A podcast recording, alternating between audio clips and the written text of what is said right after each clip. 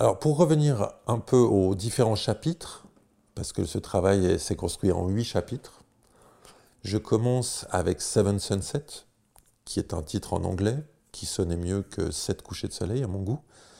Euh, les Turner, j'ai demandé à la tête, euh, galerie, qui est propriétaire de ces, de ces de me fournir euh, le détail de la peinture que les scientifiques avaient étudié pour voir justement les problèmes de réchauffement climatique. Et à côté de ça, euh, j'avais été en Chine euh, en 2015 euh, pour une exposition avec mon précédent travail Déposite et j'avais vu les ciels pollués de Chine. la Chine actuellement est un des, un, des, un des, pays les plus pollués au monde. Et j'avais découvert que les couchers de soleil étaient aussi assez étranges, avec des couleurs certaines fois un peu vert, un peu rouge, très très beaux, hein, très très beaux, mais aussi très effrayants.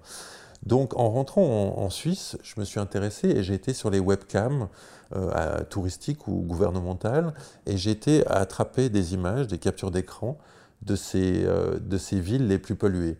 Et je les ai construits en diptyque, c'est-à-dire deux images qui se répondent, qui se, qui parlent.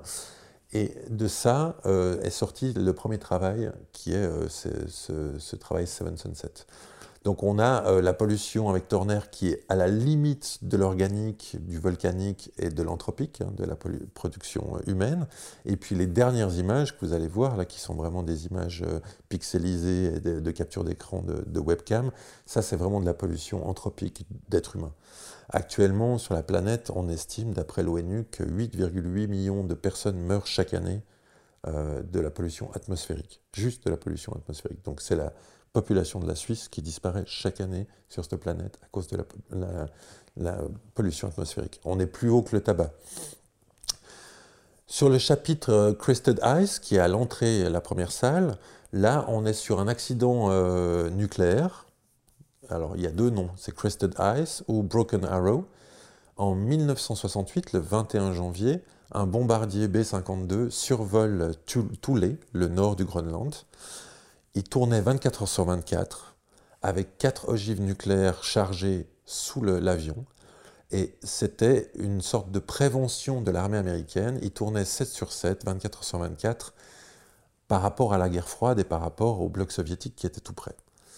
Le pauvre pilote, à un moment, a eu froid, il s'est glissé un, coussin derrière euh, son siège pour se réchauffer et le coussin a pris feu avec le chauffage. Il a fait un atterrissage d'urgence sur la glace. L'avion s'est écrasé. Tout le monde a survécu, sauf qu'ils ont perdu une ogive nucléaire. L'ogive nucléaire a chauffé, elle s'est enfoncée dans la glace, et durant la nuit, la glace s'est refermée et ils ont perdu une ogive nucléaire qui est 100 fois plus puissante qu'Hiroshima et qu'ils n'ont jamais retrouvée. Donc pendant des mois, l'armée américaine a fait nettoyer le terrain. Donc ils ont envoyé des, milliers de manœuvres d'ouvriers pour nettoyer la glace. Ils ont chargé ça dans des bateaux et ils ont disparu. Jusqu'à ce jour, donc euh, quelques années plus tard, quelques décennies plus tard, les Américains ne veulent toujours pas accepter qu'ils ont perdu une ogive nucléaire sur place. Par contre, avec le réchauffement climatique, on le verra plus tard sur d'autres sujets, euh, la glace fond, donc la bombe est en train de remonter à la surface. Donc on a un taux de pollution à Tulé qui est effroyable, on a des cancers de la thyroïde et des cancers des poumons qui apparaissent chez les autochtones, mais pour le moment ça n'a pas l'air d'intéresser beaucoup de gens. Donc là, au début, je me suis intéressé, je me suis dit, tiens, je prends un avion, je monte, je vais au Groenland, je fais des belles images de glace et autres. Et puis en cherchant un peu sur Internet, je suis tombé sur un film déclassé par l'armée américaine, qui venait d'être déclassé, qui montre justement des cinéastes qui ont tourné les images le lendemain du crash et qui montrent comment l'armée américaine nettoie. Alors, c'est un film tourné en 16 mm qui, à mon goût, est très beau, très esthétique, mais qui est prévu à la base pour documenter le crash. Donc là, de nouveau, j'ai pris des captures d'écran, j'ai choisi, et ça m'a rappelé, quand j'ai vu ce film, ça m'a rappelé euh, ce pauvre photographe qui avait fait des images de Tchernobyl quand Tchernobyl avait explosé et qui avait survolé euh, le, site avec un hélicoptère et en développant son film argentique, il avait découvert que les radiations avaient effacé toute trace sur l'image. Et là, en cherchant, euh, euh, des informations sur ce, crash, j'ai découvert que les, dossiers classés de l'armée américaine avaient été déclassés, mais qu'ils étaient censurés par des traces noires, par des marques qui me paraissaient assez violentes Comme toujours, on nous offre euh, l'information déclassifiée, mais on soustrait le plus important ou le plus sensible. Donc ces traces-là me rappelaient ces traces qu'on voit sur euh, les négatifs de films quand euh, il y a de la radiation, que ce soit quand vous passez dans une machine à l'aéroport ou certaines fois quand vous êtes trop proche d'une source radioactive. Et puis le film avait aussi des entrées de lumière latérales, je pense que le dos de la caméra n'était pas étanche, et du coup on a des entrées de lumière qui sont un peu comme des explosions euh, de lumière quand on voit ces champignons euh, euh, nucléaires, on voit que la radiation lumineuse est hyper forte. Donc voilà, je me suis dit, partons aussi dans l'abstraction, on en a parlé avant avec Turner, c'était le deuxième chapitre, je voulais rester dans l'abstraction. Jusqu'à maintenant, ces deux chapitres, je n'ai pas fait d'image. J'ai été chercher des images ailleurs. Le troisième chapitre, dans le livre, qui est aussi une installation dans l'exposition, c'est ces caissons lumineux qui sont à même le sol, qui nous montre en fait des copeaux de carottes glaciaires. C'est des copeaux de glace qui sont râpés, comme on râperait du fromage, et qui sont étudiés à Grenoble par des scientifiques, et qui, au travers de ces copeaux, eux-mêmes, avec un système assez complexe d'analyse au carbone 14, arrivent à découvrir euh, les traces qu'on a laissées, ou que l'histoire a laissées, euh, dans les carottes. Alors, en Antarctique, ils creusent des carottes glaciaires jusqu'à 2 km de profond maintenant on arrive à 800 millions d'histoires de la planète.